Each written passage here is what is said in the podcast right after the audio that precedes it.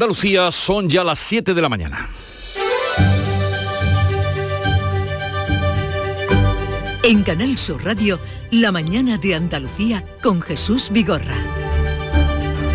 Buenos días queridos oyentes, es jueves 27 de enero. Can't be more clear. Uh, NATO's door.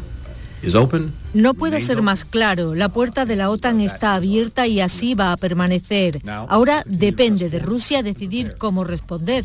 Nosotros estamos listos. Así de claro ha sido el secretario de Estado norteamericano Anthony Blinken no a las pretensiones de Rusia. Los estados soberanos tienen derecho a decidir sus alianzas. Lo mismo ha dicho la OTAN. Putin tiene ya la respuesta por escrito y ahora le toca decidir si dialoga o invade. Si es lo segundo, se enfrenta a duras sanciones. Esto no beneficia a nadie, es malo para los viajes y el turismo y malo para el bolsillo de todos nosotros que ya estamos pagando la electricidad, por ejemplo, a precio de oro. El embajador de Rusia en la Unión Europea, de nombre Vladimir Chisov, ha advertido a Occidente de que puede quedarse sin el gas ruso y eso repercutiría en el bolsillo de los consumidores. I think that uh, European consumers should be the first to be worried.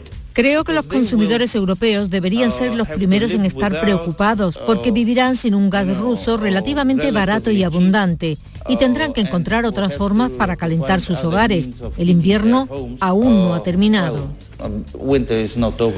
Se resentiría el calor del hogar para un invierno que no ha terminado, como dice él, y que será largo, pero la Semana Santa está al caer. El Comité de Expertos ha publicado una guía con instrucciones para preparar las procesiones. Aconseja ensayar lo mínimo, mascarillas FFP2 para los costaleros y facilitar la ventilación debajo de los pasos, levantando los faldones. Y suben los contagios y se abarrotan las consultas médicas. Comisiones Obreras y UGT han convocado una movilización en defensas de la sanidad pública el próximo 19 de febrero en todas las capitales de provincia. Las secretarias regionales de ambos sindicatos, Nuria López y Carmen Castilla, denuncian saturación en la atención primaria, falta de personal, ausencia de inversiones y derivación de pacientes a la sanidad privada. El sistema sanitario andaluz está al borde del precipicio, está al borde del colapso. La media en Andalucía es de 2,8 médicos por 100.000 habitantes. La media en España es de 3,4. Somos la comunidad con el ratio peor después de Ceuta. Bueno, ahí se le ha escapado un cero a Carmen Castilla porque son 280 eh, por 100.000 habitantes y no 2,8. Pero es un cero que se le, ha, se le ha escapado. El Papa Francisco anda con una rodilla estropeada. Ayer lo veíamos un poco renqueante, pero lúcido de mente. Ha pedido a los padres, y esto es un paso importante, que no condenen a un hijo homosexual, sino que le acompañen y que lo apoyen.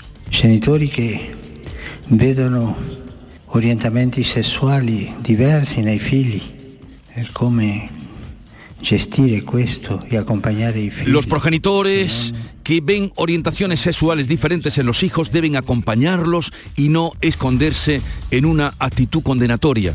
Palabras del Santo Padre. No es la primera vez que se pronuncia en este sentido, ya ha dicho otras veces que hay que querer a los hijos tal y como son, algo que no gusta nada al sector más conservador de la Iglesia. Y en cuanto al tiempo, poca lluvia, poca, poca y mucho viento en las provincias orientales. Málaga, Granada, Almería y Cádiz tienen activado el aviso amarillo por viento del este y en el oeste malagueño y almeriense puede llover algo. En las demás zonas de la comunidad ratos de sol y de nubes, las temperaturas con pocos cambios.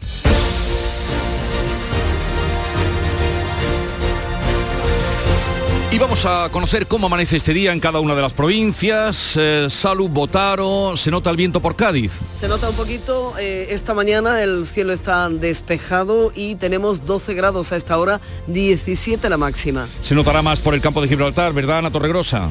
Sí, se nota bastante. Permanece, como decías, eh, activado ese aviso amarillo por oleaje, por intensidad del viento en el área del estrecho. En cuanto a la temperatura, 14 grados a esta hora, la máxima prevista es de 16, cielos con más nubes que claros. ¿Cómo viene el día por Jerez, Pablo Cosano? Pues de momento calma chicha, aquí 10 grados, marca el termómetro, 18 de máxima prevista y algunas nubes en el cielo. Y por Córdoba, José Antonio Luque. Pues fíjate, en los Pedroches tenemos 4 grados, pero en la capital 12, eh, con el cielo completamente limpio y hoy una perspectiva de 18 18 grados de máxima. Ay, eh, entre los Pedroches y la capital, pues 8 grados de diferencia. Se nota. Sevilla, Fe- feliz cumpleaños. muchas gracias, muchas gracias. Eh, Sevilla, Pilar González. Aquí tenemos nubes medias y alta, la máxima prevista en Sevilla Capital es de 19 grados y ahora tenemos 12. Y por Málaga, Damián Bernal, ¿cómo amanece? Pues en la antesala del amanecer tenemos 15 grados en estos momentos en la capital, la máxima será de 17, tenemos ese aviso amarillo por fenómenos costeros, sigue soplando el viento con fuerza, ha llovido tímidamente en la madrugada y los cielos están cubiertos. ¿Cómo principia el día por Jaén, Alfonso Miranda? Bueno, pues empiezan a llegar alguna que otra nube a los cielos de la provincia de Jaén, suben las temperaturas hasta ahora casi 10 grados en la capital. ¿Y en Granada, Laura Nieto? Pues no hace mucho frío a pesar de que ha nevado en las últimas horas. Tenemos 6 grados y la máxima prevista es de 15. Los cielos están hoy de nuevo nubosos y no se descartan precipitaciones, sobre todo en Sierra Nevada. ¿Y cómo amanece en Almería, María Jesús Recio? Con nubes, con viento, con riesgo de lluvias, 14 grados, la máxima llegará a los 19.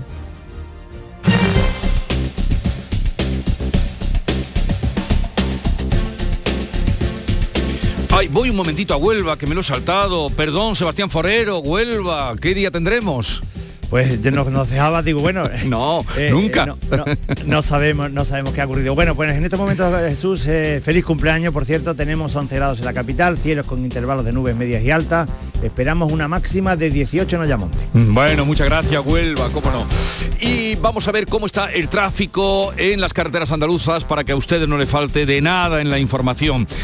Enrique Marchán, ¿qué tenemos? Buenos días. Buenos días, situación tranquila a esta hora en la mayor parte de carreteras de Andalucía. No encontrarán grandes incidentes ni tampoco retenciones que afecten a la circulación. Aunque especial precaución en la provincia de Granada por nevadas que afectan al tráfico, especialmente en la A395 a la altura de Sierra Nevada y en la A337 también en la provincia de Granada en el entorno de Laroles.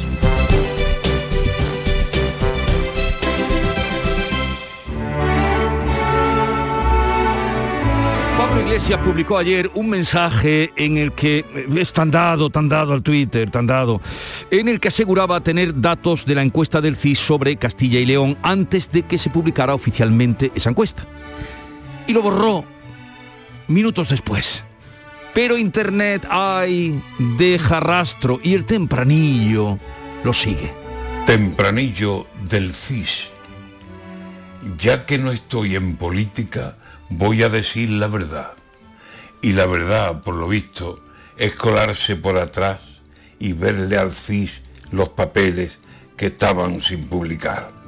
Vaya por Dios, Pablo Iglesias, ¿a eso se va a dedicar? ¿A remover los corrales del Estado? Vaya plan. Si poco me fiaba antes, ahora puede imaginar. ¿Y era usted el que decía que hacía falta claridad? Ya que asede a los papeles de Tezanos, es capaz de decirnos claramente qué nombres están detrás de la neblina de Estado, de la larga oscuridad, de la famosa cloaca? ¿O de eso no es bueno hablar? Antonio García Barbeito que volverá al filo de las 10 con los romances perversos hoy dedicados a las palabras del Papa ayer, eh, aludiendo al amor, a los hijos, sean como sean.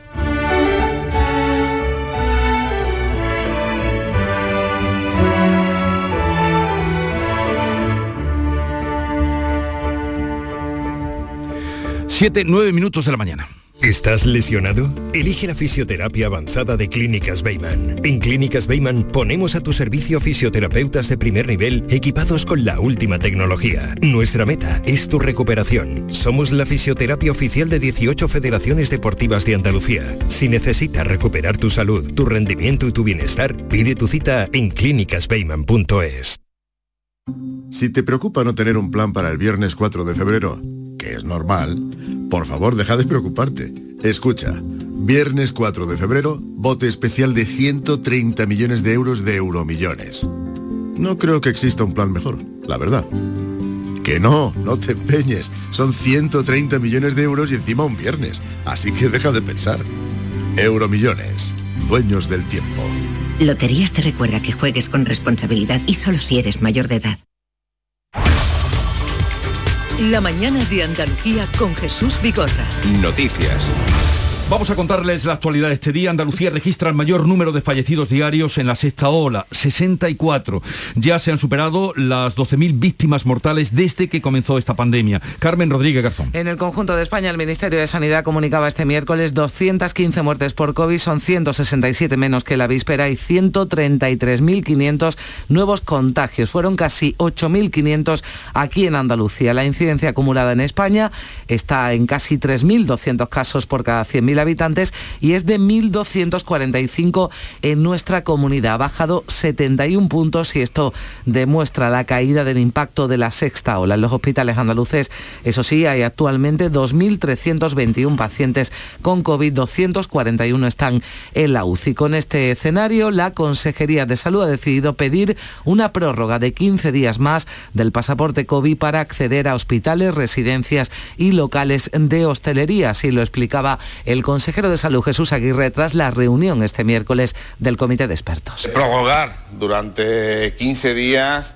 eh, la petición, la exigencia de petición del pasaporte COVID, tanto en restauración, ocio nocturno, eh, sociosanitario y, sanitario. Esta medida tendrá que ser ratificada por el Tribunal Superior de Justicia de, de Andalucía. También se ha aprobado en ese comité de expertos una guía de recomendaciones para evitar que los costaleros y hombres de trono de la Semana Santa se contagien de COVID durante los ensayos que se llevan a cabo estos días. Las cuadrillas llevaban tiempo demandando un protocolo sanitario. Tienen asumido que deben aplicar unas normas de acuerdo a la actual situación sanitaria. Son medidas que hay que asumir, aunque una mascarilla es un ejercicio físico, porque al final el trabajo del costalero es un ejercicio físico, independientemente de la devoción y de la fe y demás, eh, una mascarilla FFP2 mm, va a ser incómodo. Pero bueno, después de dos años sin salir yo no creo que ningún costalero tenga problema en ponerse esa mascarilla aunque no se, no se pueda respirar bien.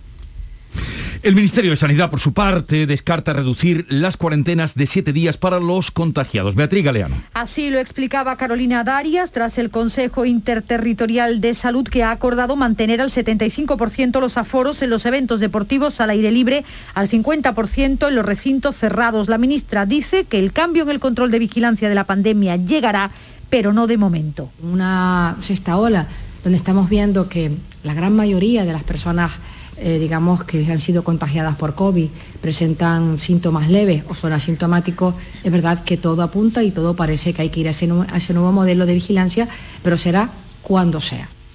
En cuanto a las mascarillas en exteriores, se quedarán aún bastante tiempo, decía la ministra, a pocos días de que el Congreso tenga que convalidar el Real Decreto del 23 de diciembre sobre el uso de mascarillas en espacios abiertos. Y mañana viernes, a partir de las 2 de la tarde, se va a celebrar en el Parlamento andaluz el Pleno extraordinario y monográfico sobre la situación de la salud pública en Andalucía. Olga Moya. Esta vez eh, sí ha prosperado la propuesta del PSOE que junto a Unidas Podemos solicitaba la celebración de esta sesión plenaria antes de que finalizara el mes de enero. Vos, que se abstuvo la pasada semana, sí ha apoyado este miércoles la iniciativa. Entiende Manuel Gavira que los andaluces merecen conocer la situación real de la sanidad en la comunidad.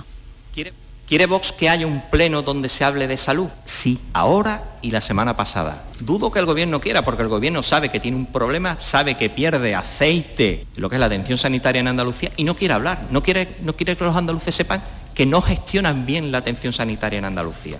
Desde el Partido Popular consideran que es una maniobra de desgaste. José Antonio Nieto habla de interés puramente electoralista de la oposición. ¿Ustedes creen de verdad que hace falta que comparezca en un pleno extraordinario el viernes o el lunes? ¿De verdad se lo cree alguien? Que me parece una utilización tan burda que, en fin, eh, deberían ser otros la que lo explicara. Para la portavoz socialista Ángeles Ferriz, la situación es tan grave que debía haber sido el propio Gobierno el que solicitara el Pleno que esta tierra se merece un, respeto, porque si uno es tan valiente para destrozar a la cara de toda Andalucía la sanidad pública, pues tiene que ser también valiente para venir a dar cuenta de su gestión, en este caso de su incapacidad. Comisiones Obreras y UGT han convocado una movilización en defensa de la sanidad pública el próximo 19 de febrero en todas las capitales andaluzas. Y concluye o concluyó el viaje del presidente de la Junta a Bruselas, donde ha insistido en la falta de transparencia del gobierno de Sánchez en el reparto de los fondos europeos. Sus críticas, aclarado, no son a la Comisión Europea. Pedro Sánchez, según Juanma Moreno, cumple, ha cumplido con Europa, pero incumple con España. Es sencillo, el gobierno tiene en sus manos acabar con la polémica. Y la polémica se acaba facilitando la información. haciéndonos partícipes no solamente de la ejecución, sino del diseño de esos fondos, cosa que en la que no participamos. Estos son lentejas o las tomas o las dejas. Oiga, mire usted, eso lo podrá hacer un país centralizado. Nuestro país no es centralizado. En el Pleno del Comité de las Regiones, la pasada tarde, el presidente, junto a otras comunidades autónomas, ha pedido a Bruselas más apoyo para las zonas rurales. Y en cuanto a la crisis de Ucrania, pues el presidente español, Pedro Sánchez, ha advertido a Rusia de sanciones gravísimas por parte de la Unión Europea. Sánchez ha evitado hablar de las discrepancias entre los socios de coalición a la vez que reivindica la estrategia de disuasión de la Unión Europea y la OTAN la posición del Gobierno, que es en definitiva la posición de, de, los grupos parlamentarios ayer en su práctica totalidad que vimos en el Congreso con la comparecencia del ministro y también creo que del conjunto de la sociedad española es que pese a la preocupación que lógicamente eh, se traslada a través de los medios y que tenemos todos por la situación, eh, tenemos que garantizar eso, el respeto a la legalidad internacional. El presidente hablaba este pasado miércoles por la tarde con Pablo Casado, que le ha transmitido su apoyo, pero también su exigencia de que comparezca en el Congreso, algo que Sánchez ha rechazado. Mientras se abre una nueva fase en el conflicto, Rusia tiene ya por escrito las respuestas de la OTAN y Estados Unidos a su petición de que las ex repúblicas soviéticas no ingresen en la Alianza Atlántica. La respuesta ha sido un no rotundo. El secretario de Estado estadounidense, Anthony Blinken, ha dicho, sin embargo, que dejan la puerta abierta al acuerdo. Preferimos la diplomacia y estamos preparados para avanzar. Si Rusia desescala su agresión hacia Ucrania, frena su retórica inflamatoria y acepta hablar sobre la futura seguridad en Europa con un espíritu de reciprocidad. Moscú estudia ahora la respuesta de la OTAN y Estados Unidos. Debe decidir si opta por seguir negociando o cumple su amenaza de invadir Ucrania. El embajador de Rusia en la Unión Europea ha advertido a Occidente de que puede quedarse sin el gas ruso y eso repercutiría en el bolsillo de los consumidores. Y hoy conoceremos la encuesta de población activa del cuarto trimestre de 2021. La publica esta mañana el Instituto Nacional de Estadística. En el tercer trimestre se sumaron 359.000 ocupados y se superó la barrera de los 20 millones un nivel que no se registraba desde el inicio de la anterior crisis en 2008. La vicepresidenta económica Nadia Calviño espera de nuevo datos positivos de empleo y de afiliación. Bueno, yo espero que los datos de la encuesta de población activa confirmen lo que ya hemos visto eh, con la afiliación a la seguridad social. Y es que el mercado de trabajo eh, tiene un comportamiento verdaderamente extraordinario. Bueno, pues estaremos atentos de ese retrato que fija la situación del paro en España. A falta de una semana para que la reforma laboral sea votada en el Congreso, el Gobierno se esfuerza en conseguir los apoyos para aprobarla ante la negativa del Partido Popular y las reticencias mostradas por PNV y Esquerra Republicana de Cataluña. La vicepresidenta y ministra de Trabajo, Yolanda Díaz, ha criticado a los partidos que no apoyan el decreto ley pactado con sindicatos y empresarios por razones políticas. Me da un poco de pena que cuando se habla de una norma tan importante, las razones que se aduzcan sean razones de proyectos políticos. Yo no estoy haciendo política, lo que estoy es defendiendo los derechos de los trabajadores y las trabajadoras de mi país. El Partido Popular, lo decía su portavoz José Luis Martínez Almeida, mantiene su negativa a cualquier cambio de la ley de 2012. O tenemos una reforma laboral que funciona y tenemos una propuesta de reforma laboral que no es ninguno reivindica de los intervinientes que vaya a servir para mejorar el marco del mercado laboral. Ciudadanos condiciona su apoyo si se respeta el texto pactado por el Gobierno y los agentes sociales. Por cierto, que UGT y comisiones en Andalucía han pedido a todos los partidos que apoyen esa reforma laboral. Sus secretarias regionales, Carmen Castilla y Nuria López, han subrayado que lo contrario irá en contra de miles de trabajadores. No apoyar esta reforma sería ir en contra de las necesidades de las personas, porque hay sectores que están, por ejemplo, la de las subcontratas, pueden perder de media 12.000 euros al año. Que es imprescindible recuperar la negociación colectiva y por eso se hace más que necesario que los partidos ratifiquen y convaliden el acuerdo que llegamos en comisiones obreras, UGT, patronal y gobierno de España. El CIS ha hecho público sus datos sobre las elecciones en Castilla-León con polémica, puesto que las adelantó Pablo Iglesias en un tuit que burró a los pocos minutos. La campaña comienza esta próxima medianoche. El Partido Socialista ganaría las elecciones en Castilla y León, según la encuesta del Centro de Investigaciones Sociológicas, contradice los sondeos de estos días que dan una amplia mayoría a los populares. Según el CIS, el PP necesitaría el apoyo de Vox y Ciudadanos para seguir en la Junta. El PSOE podría gobernar con Podemos y Soria ya Los partidos de la España vaciada serían, por tanto, determinantes. La encuesta del CIS sitúa al PSOE con una estimación de voto del 38%, un punto por encima del Partido Popular. Se trata del único sondeo difundido que apunta a este resultado y viene con polémica añadida, como comentabas, porque la encuesta se conocía este miércoles a la una de la tarde. Sin embargo, ya a las 8 de la mañana, Pablo Iglesias tenía los datos, aunque a los pocos minutos los borró. La oposición pide explicaciones de por qué el el ex vicepresidente del Gobierno tiene acceso a esos datos. Fuentes del Centro de Investigaciones Sociológicas afirman que lo desconocen. Vox y el Grupo Mixto ya han registrado una pregunta en el Congreso para que se explique el asunto, mientras que PP y Ciudadanos piden la dimisión del presidente del CIS, José Félix Tezanos. Un pesquero de Sanlúcar de Barrameda ha recogido, con, suponemos, gran sorpresa en sus redes, un cadáver mientras faenaba en aguas del Golfo de Cádiz. El cuerpo se encontraba en avanzado estado de descomposición. Antonio, el patrón de ese barco del Estela y Miriam, se topó con esta escena al llegar al muelle. Llegué a la verde, ellos, ellos se pusieron en otro sitio apartado, rodeado con la Guardia Civil, los médicos forenses y el juez y entonces estaba acordonado aquello, no pueden pasar nadie. Falta de confirmación, todo apunta a que se pueda tratar del cuerpo de un inmigrante. Administraciones, sindicatos, ciudadanos y asociaciones feministas se han concentrado este miércoles en protesta por el primer asesinato machista que se ha producido este año en Andalucía. En la localidad granadina de Algarinejo se vive hoy el segundo de los tres días de luto decretado por el ayuntamiento en señal de duelo por la muerte de Mónica, de 50 años, asesinada por su marido en la pedanía de Fuentes de Cesna. La presidenta de la plataforma 8M y 25N, Paqui Fullerat, ha resaltado la importancia de que el entorno de las víctimas denuncie, aunque reconoce que la sensibilidad social es cada vez mayor. El apoyo de la familia está evolucionando positivamente y que esa es la primera instancia a la que las mujeres suelen, cuando tienen la fuerza suficiente y pierden el miedo, en ese momento esas mujeres son capaces de plantearse, esto es una injusticia, yo no tengo por qué vivir de esta manera, tengo derecho a ser una mujer libre y voy a buscar en dónde me den esa seguridad.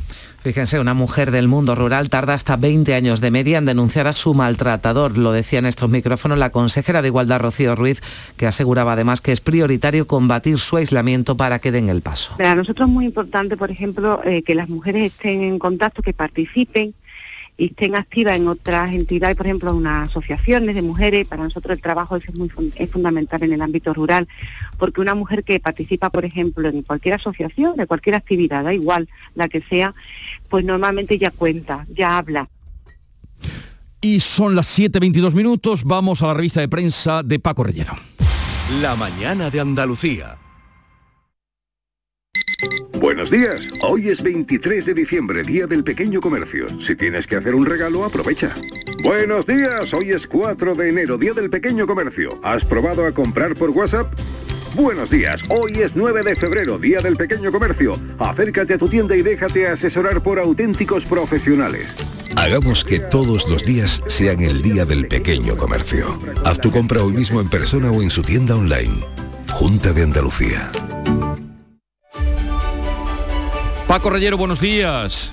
Buenos días. En un buen reportaje de Guillermo Altares en El País se preguntan cómo empiezan las guerras. Es un detalle interesante, es importante este aspecto que destaca Altares en el país. La historia demuestra, la historia con H, que a lo largo de los siglos se han manejado todo tipo de pretextos para desatar conflictos y que sus consecuencias son imposibles de controlar, siquiera de imaginar. En la vanguardia vemos que Estados Unidos ofrece a Rusia una vía diplomática seria, pero rechaza sus exigencias, en el plural, que la OTAN responde por escrito. Dos puntos y entre comillas, hay dos vías, la diplomática y la militar. Estamos preparados. Y fotografía del secretario de Estado estadounidense, Anthony Blinken. Pedro Sánchez, que amenaza a Rusia, y lo destaca el plural, con sanciones masivas y gravísimas a la economía rusa si ocurre lo que nadie quiere, mientras en ABC destacan que el líder de la oposición hace lo que no hacen los socios de Sánchez, lo llama y le ofrece su apoyo, aunque reclama a Casado que el presidente comparezca en el Congreso de los Diputados. Borrell, que también está mm.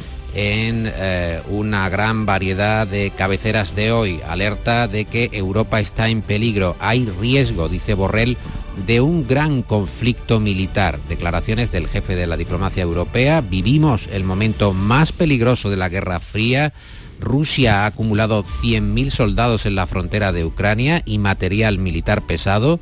Tenemos un número sin precedentes de conflictos que se gestan en nuestras fronteras o más allá. Siria, no resuelto, Libia, el Sahel, el Cuerno de África. La pandemia, subraya Borrell, ha expuesto y ha acelerado las tendencias que estaban subyacentes. Y tú te preguntarás, y la audiencia también, ¿qué opina precisamente la opinión pública de Rusia, porque normalmente manejamos el enfoque eh, que eh, tiene la OTAN, que tiene Estados Unidos, que tiene Europa, obviamente, estamos en este lado del mundo, pero es interesante también saber qué es lo que dice, por ejemplo, el Comenkap, uno de los periódicos de Rusia. Dice, escalada en Ucrania, en el contexto de los rumores de que Rusia está planeando una invasión de Ucrania en febrero, es decir, hablan de una especulación por parte de eh, las fuerzas occidentales, dice este periódico, las relaciones entre Rusia y la OTAN se han intensificado. La alianza, es decir, la OTAN, se negó a garantizar que no se expandiría hacia el este y que Ucrania no se uniría. Moscú niega planes de invasión y no descarta que los aliados de Ucrania estén preparando una provocación, atento al detalle Jesús, que al final la provocación es que Estados Unidos o que la OTAN o que Bruselas van a provocar a la, la, mecha, van a provocar el casus belli para luego culpar a Rusia. Estados Unidos y la OTAN están reforzando sus grupos en Europa del Este y se están suministrando armas a Ucrania. El 24 de enero, continúa este periódico ruso, Estados Unidos, Australia, Francia y Gran Bretaña anunciaron la evacuación por parte de eh, sus diplomáticos, del personal de las embajadas en Kiev. Eh, es así como se enfoca en la prensa rusa la posibilidad de un uh, conflicto que en muchos casos, en muchas fuentes de opinión de Occidente dan prácticamente por uh, inminente. Vamos con el mundo, esas elecciones en Castilla y León. Sí. Tezanos contra todas las encuestas, titula el mundo. El CIS da nueve puntos menos al PP y tres menos a Vox, eh, el desliz de Pablo Casado, de Pablo Iglesias, Pablo en este caso, en su podcast, al sondeo sorpresa, el día más difícil en la cocina del CIS. Foto en eh, internet, en la página web del mundo, en su portal, con Ucrania. ¿Cómo sobreviven los ucranianos? ¿Cómo sobrellevan ese miedo, esa posibilidad de una invasión, de un conflicto en su país? Pues este, extraen estas declaraciones. Sobrevivo porque no enciendo la televisión así de sencillo. Bueno, Es dice, estamos, reportaje. además también dice en la foto de portada, estamos acostumbrados a sobrevivir. Y estamos, acostumbrados, Paco, a recibir a esta hora a Nuria Gaciño. Buenos días. ¿Qué tal? Muy buenos días, ¿cómo estáis? Buenos días. Encantados de recibirte. Igualmente. Claro. Oye, se mantiene el aforo del 75% en los estadios en el mes de febrero. Así se ha decidido ante el aumento de los casos de coronavirus, por lo que todos los estadios de fútbol, tanto de primera como de segunda, volverán a haber reducido su aforo al 75% a partir del próximo 1 de febrero.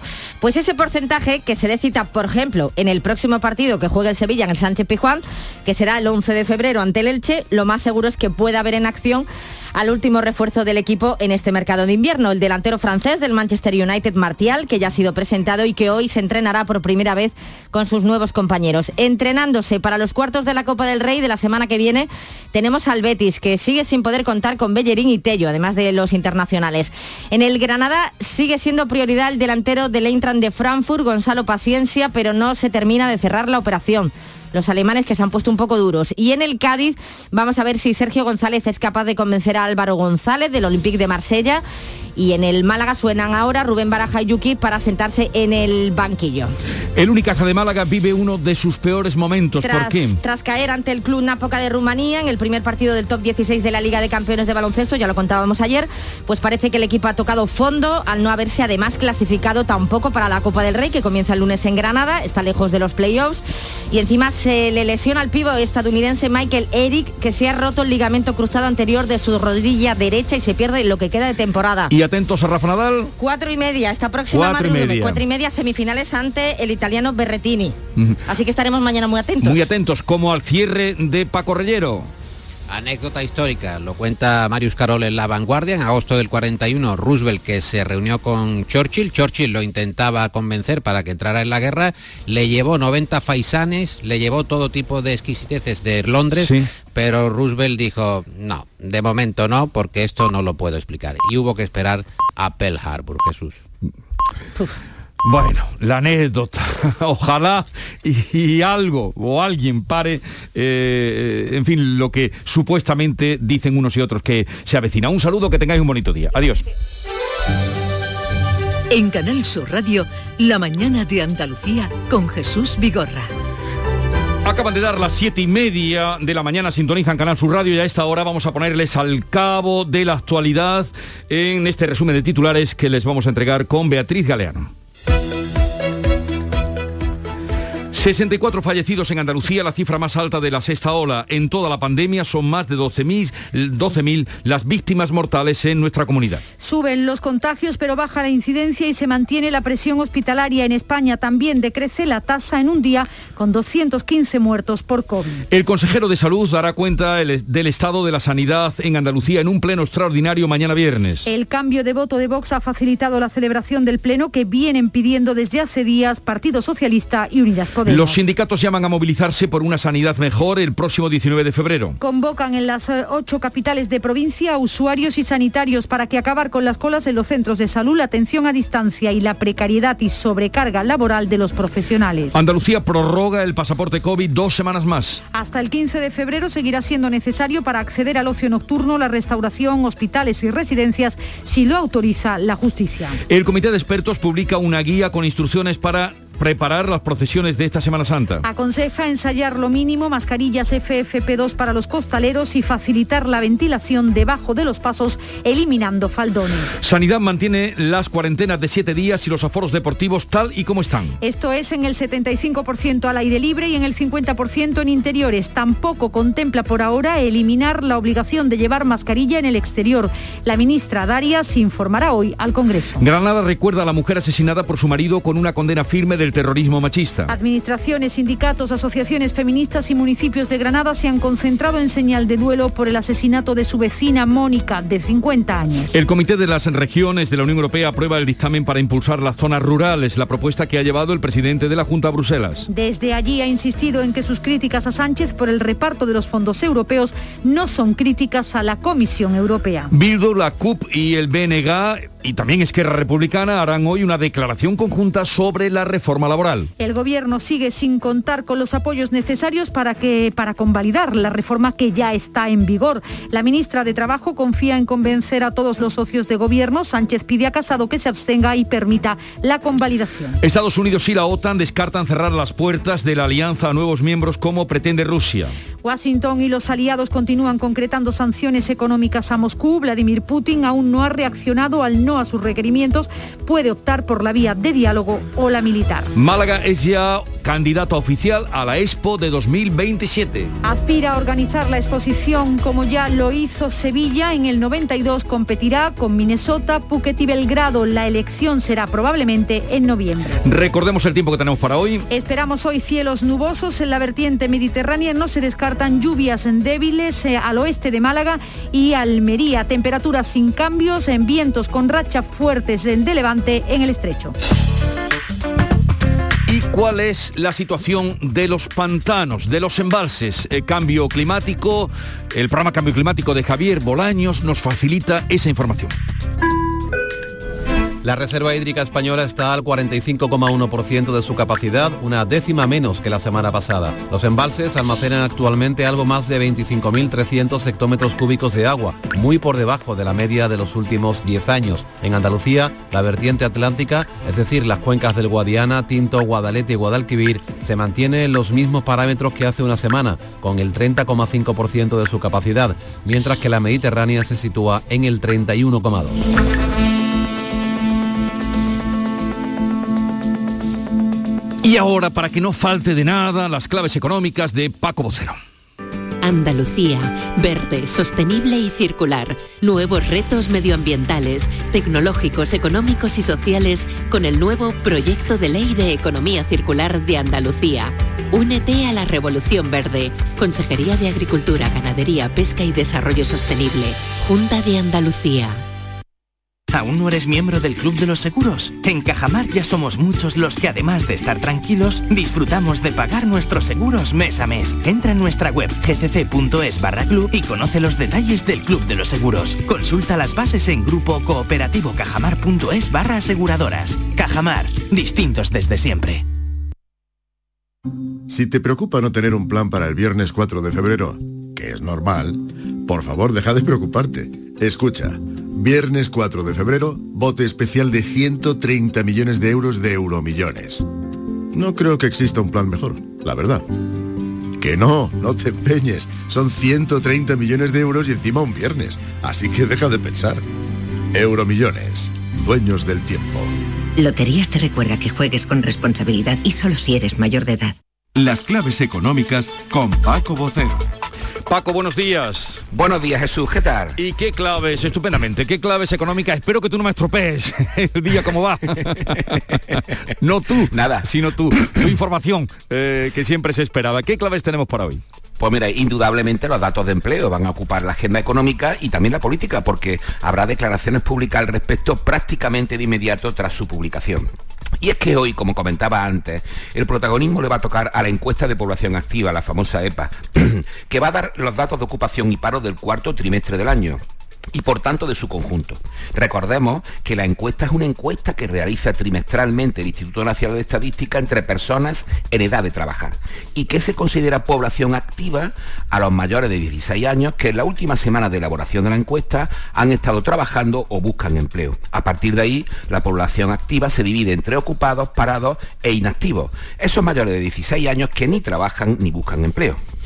Bueno, pues muy bien, porque me gusta que recuerden lo que es la EPA para que todo el mundo sepa, porque a veces los acrónimos despistan. ¿Y hay alguna previsión que se pueda avanzar en este sentido? Sí, claro, previsiones hay muchas, pero vamos a citar una que suele ser fiable porque procede de una fuente especializada en el mercado de trabajo, que es Randstad. Eso sí, hablamos de previsión y números aproximados. Así que hagamos la comparativa numérica sobre la EPA del tercer trimestre. Entonces se superaron de forma ajustada los 20 millones de ocupados. Ahora apuesta porque llegarán a los 20 millones 242 mil.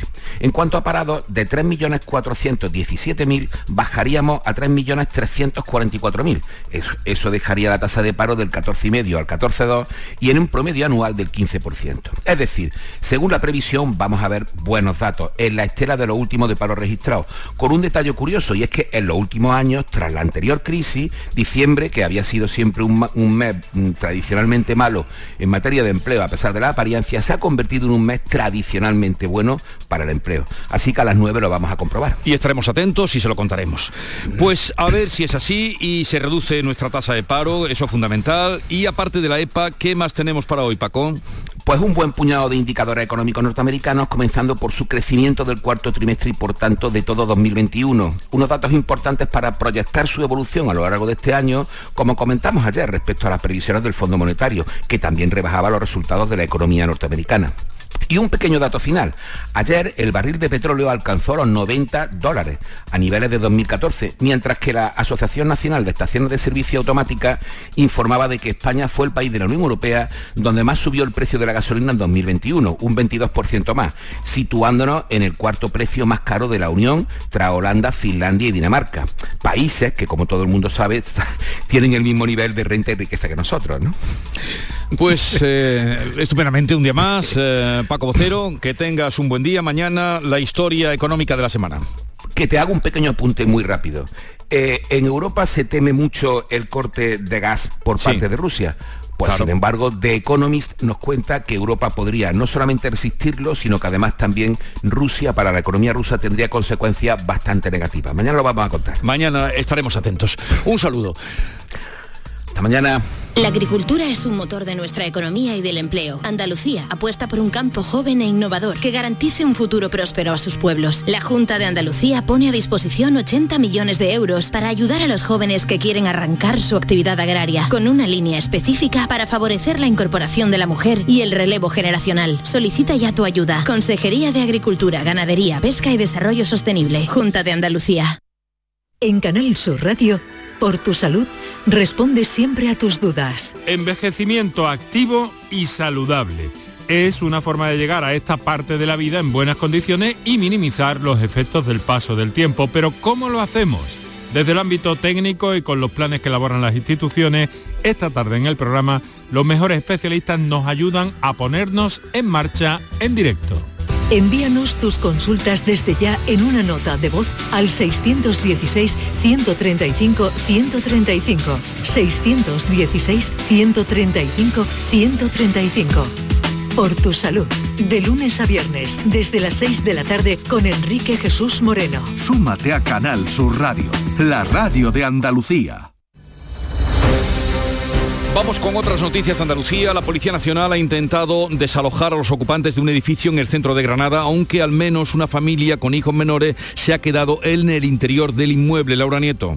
Los ocupantes, unas 15 personas que han sido desalojadas en su mayor parte, aseguran que la policía entró ilegalmente. Los responsables policiales mantienen que los activistas de la denominada oficina de ocupación han cometido un delito al entrar en el inmueble por la fuerza ayer por la mañana y que en ese edificio no hay viviendas. Escuchamos a María Gallego, letrada de las familias afectadas, y a un portavoz del Movimiento por la Vivienda. Han sido desalojados de manera completamente ilegal y bajo amenazas, coacciones y finalmente agresiones. Esta es la consecuencia de que la vivienda sea una mercancía con la que se especula y, y que habiendo 3 millones de viviendas vacías en el Estado español, pues no estén a disposición de la gente que las necesita.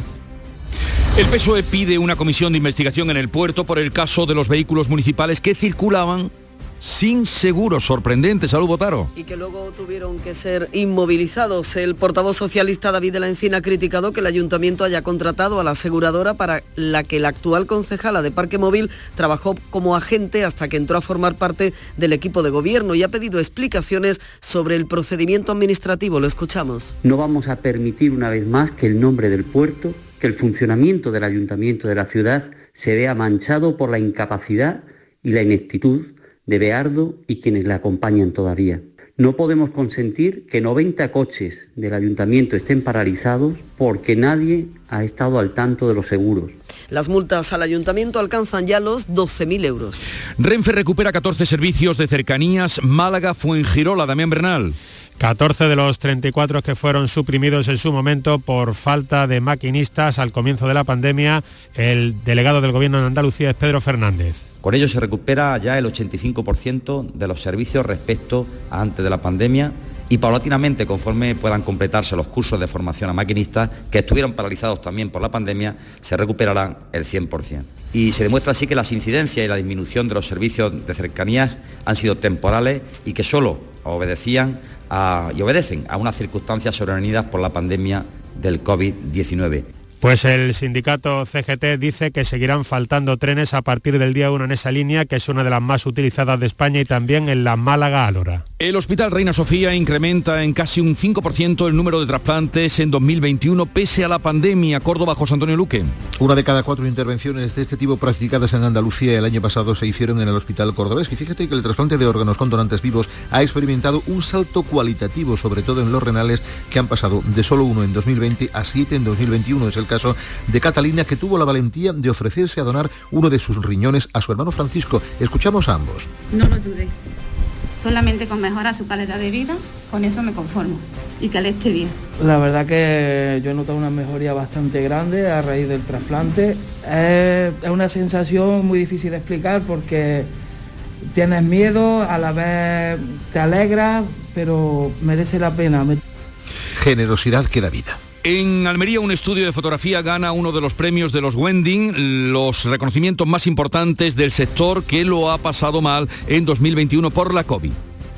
María Jesús Recio, adelante. Enfoque Almería con Fran Solvas de 39 años y trabajando desde 2006 en el mundo de la fotografía da un salto internacional con este reconocimiento y no va solo, también han recibido galardones Chemartero, Bob Hall y Fradu Producciones, todos de Almería, unos premios de ámbito internacional para un sector que además lo eligen ellos y también las propias parejas que se casan. Se han otorgado por primera vez en 13 países. 2021 dicen ha sido un año muy difícil para el sector, pero auguran que van a vivir una luna de miel este 2022 con un boom sin precedentes precedentes en bodas, pero eso sí, celebrando el amor de forma segura. Pues eh, que así sea. Ya ha comenzado en Jaén la tradicional venta de las rosquillas de San Blas, coincidiendo con el inicio de la novena al santo. Alfonso Miranda. Pues una rosca de pan crujiente que pasada por las reliquias del santo curan los males de la garganta y mientras las comemos recitamos dichos como estos. A barda vieja, olla apartá, cúrame la garganta, señor San Blas. San Blas bendito, cúrame la garganta y el apetito. Todo esto luego lo podemos acompañar con otra petición a otro santo, a San Nicasio, San Nicasio, que se me quite la barriga sin ir al gimnasio. Oye, mándame una rosquilla de San Blas, por Hombre, favor. por tu porque cumpleaños, por supuesto. a- a- cosa que antes hacía siempre mi madre y ahora ya no puede. Así es que le tenemos mucha devoción a San Blas por lo de la garganta. Bueno, llega el tiempo de la información local, 8 menos cuarto de la mañana. En la mañana de Andalucía de Canal Sur Radio, las noticias de Sevilla. Con Pilar González. Hola, buenos días. La incidencia por COVID, los hospitalizados bajan, aunque no el número de fallecidos, mientras los costaleros ya saben cómo deben hacer los ensayos. Hoy hay pleno en el Ayuntamiento de la capital y también en el de la Diputación. Hay retenciones en la entrada a Sevilla de 3 kilómetros, en la A49 y uno en el Centenario en ambos sentidos. En el interior de la ciudad el tráfico es intenso en la entrada por el Alamillo, patrocinio, Avenida Juan Pablo II y también en la Ronda Urbana Norte en ambos sentidos. Tenemos intervalos de nubes medias y altas, sin descartar alguna lluvia débil y dispersa en la Sierra Sur por la mañana. Viento del este, la máxima prevista 17 grados en Morón, 19 en Écija y en Sevilla, 20 en Lebrija. A esta hora 12 grados en la capital. ¿Te está afectando la subida de la luz? Claro que sí. Por eso en Insolac Renovables instalamos paneles fotovoltaicos de autoconsumo con los que podrás generar tu propia electricidad. Y ahora, con la subvención del 40% de la Agencia Andaluza de la Energía, lo tienes mucho más fácil. Entra en insolacrenovables.com e infórmate de las ventajas que tiene el autoconsumo. Insolac, expertos en energías renovables desde 2005. En Canal Sur Radio, las noticias de Sevilla.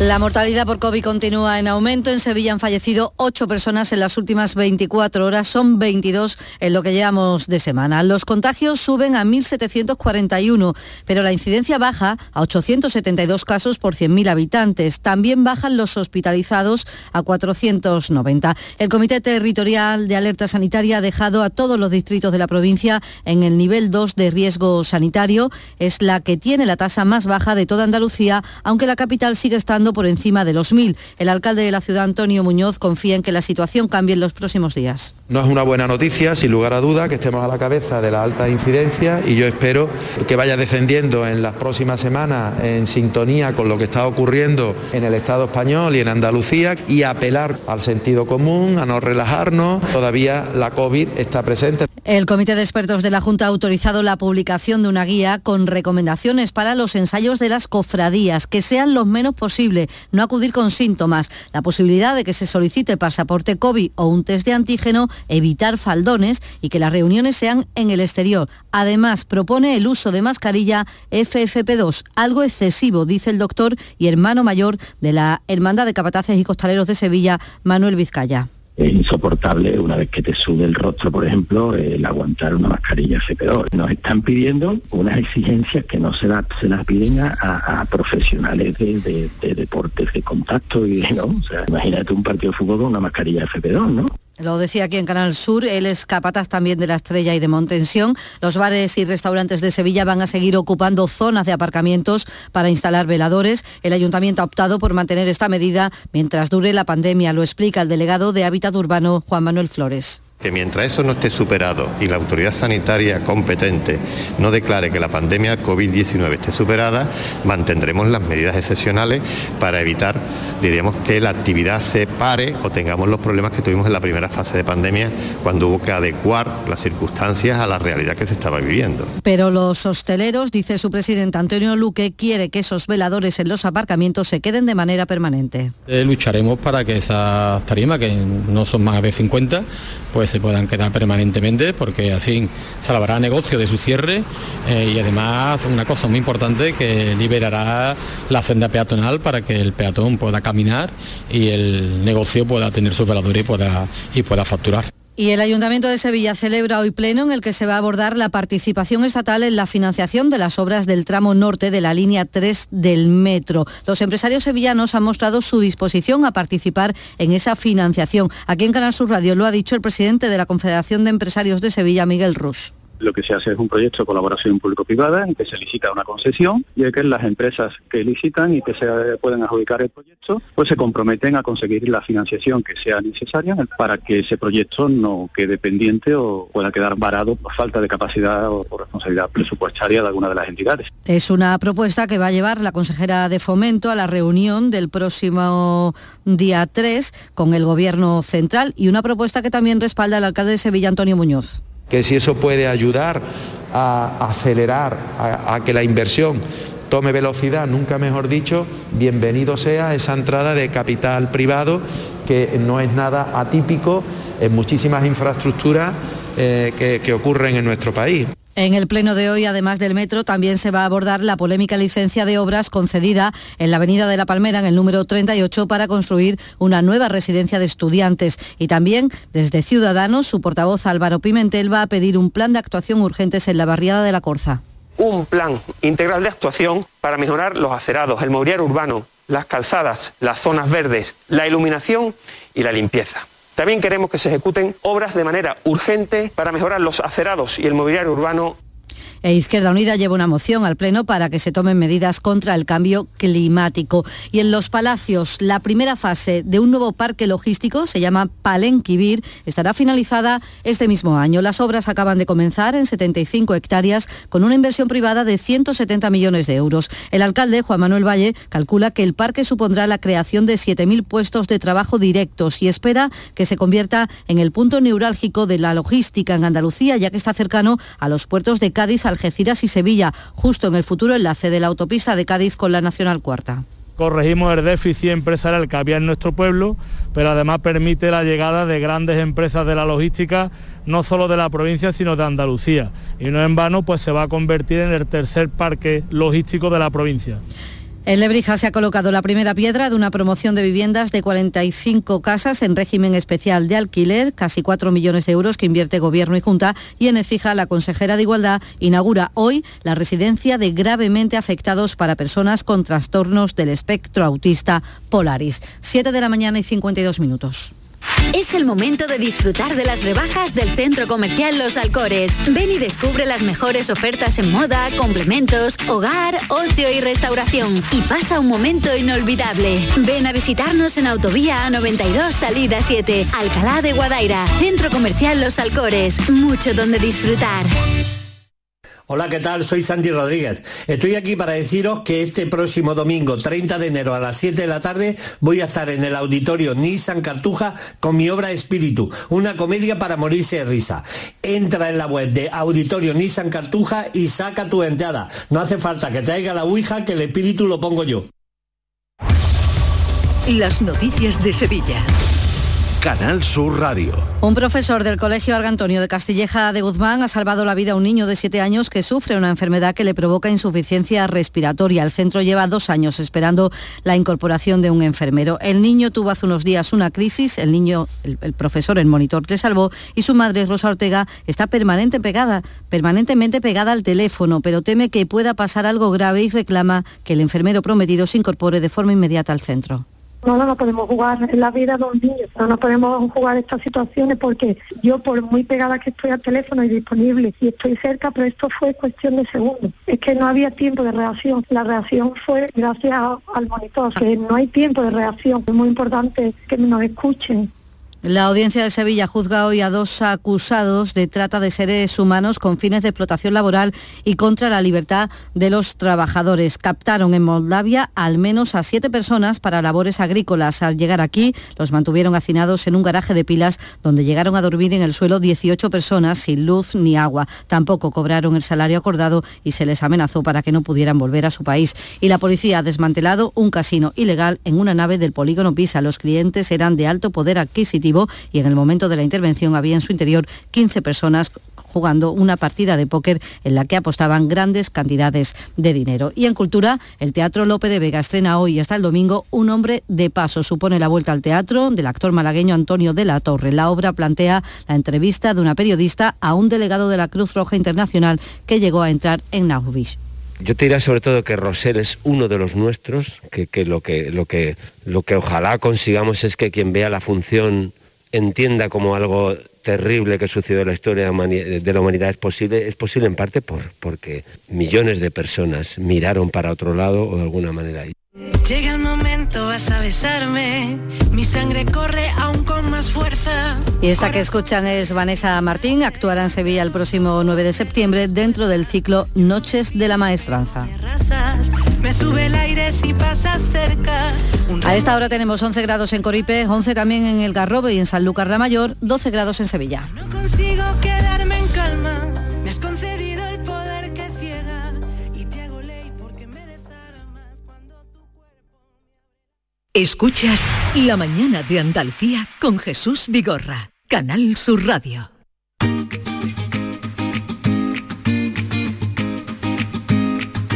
Vitaldent les ofrece este programa.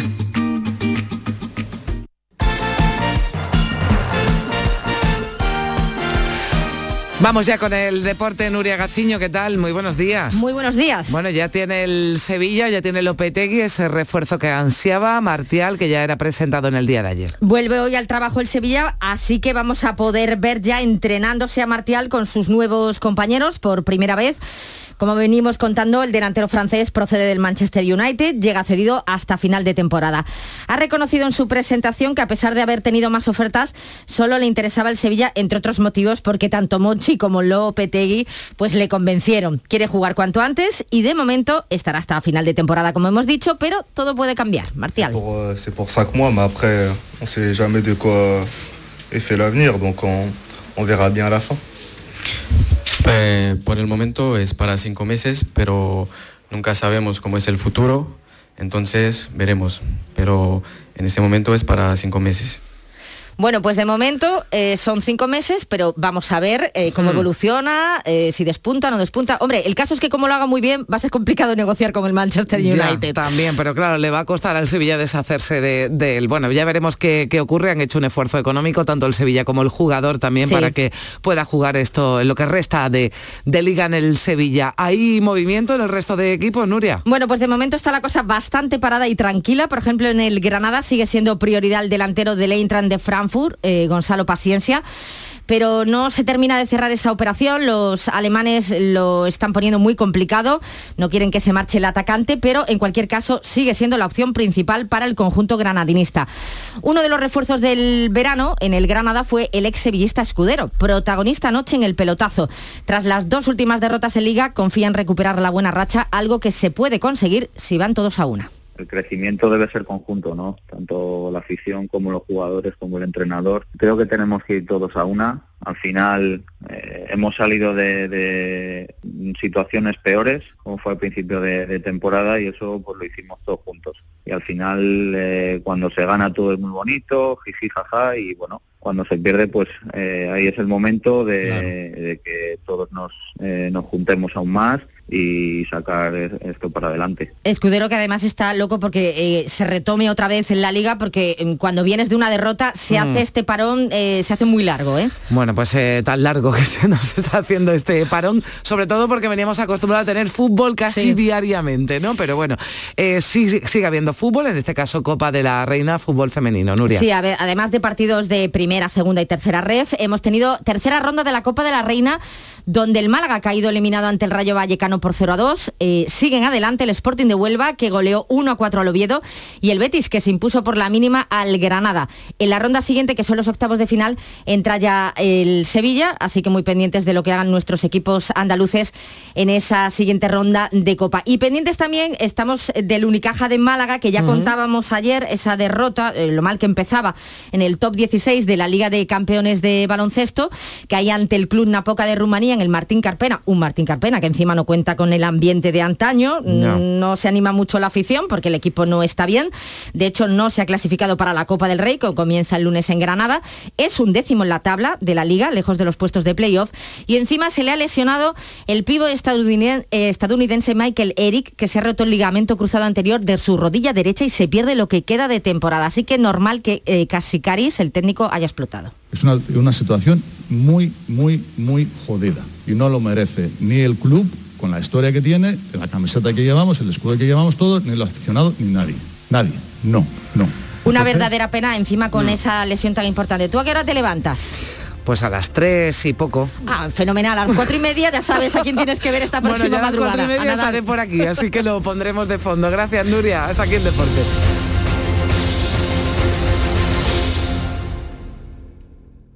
En Vitaldent, este mes, 15% de descuento en tu tratamiento dental. Porque sabemos que tu sonrisa no tiene precio. ¿Cuál? ¿Mi sonrisa? ¿Será la mía? Oye, ¿y la mía? Claro, la vuestra y la de todos. Hacer sonreír a los demás no cuesta tanto.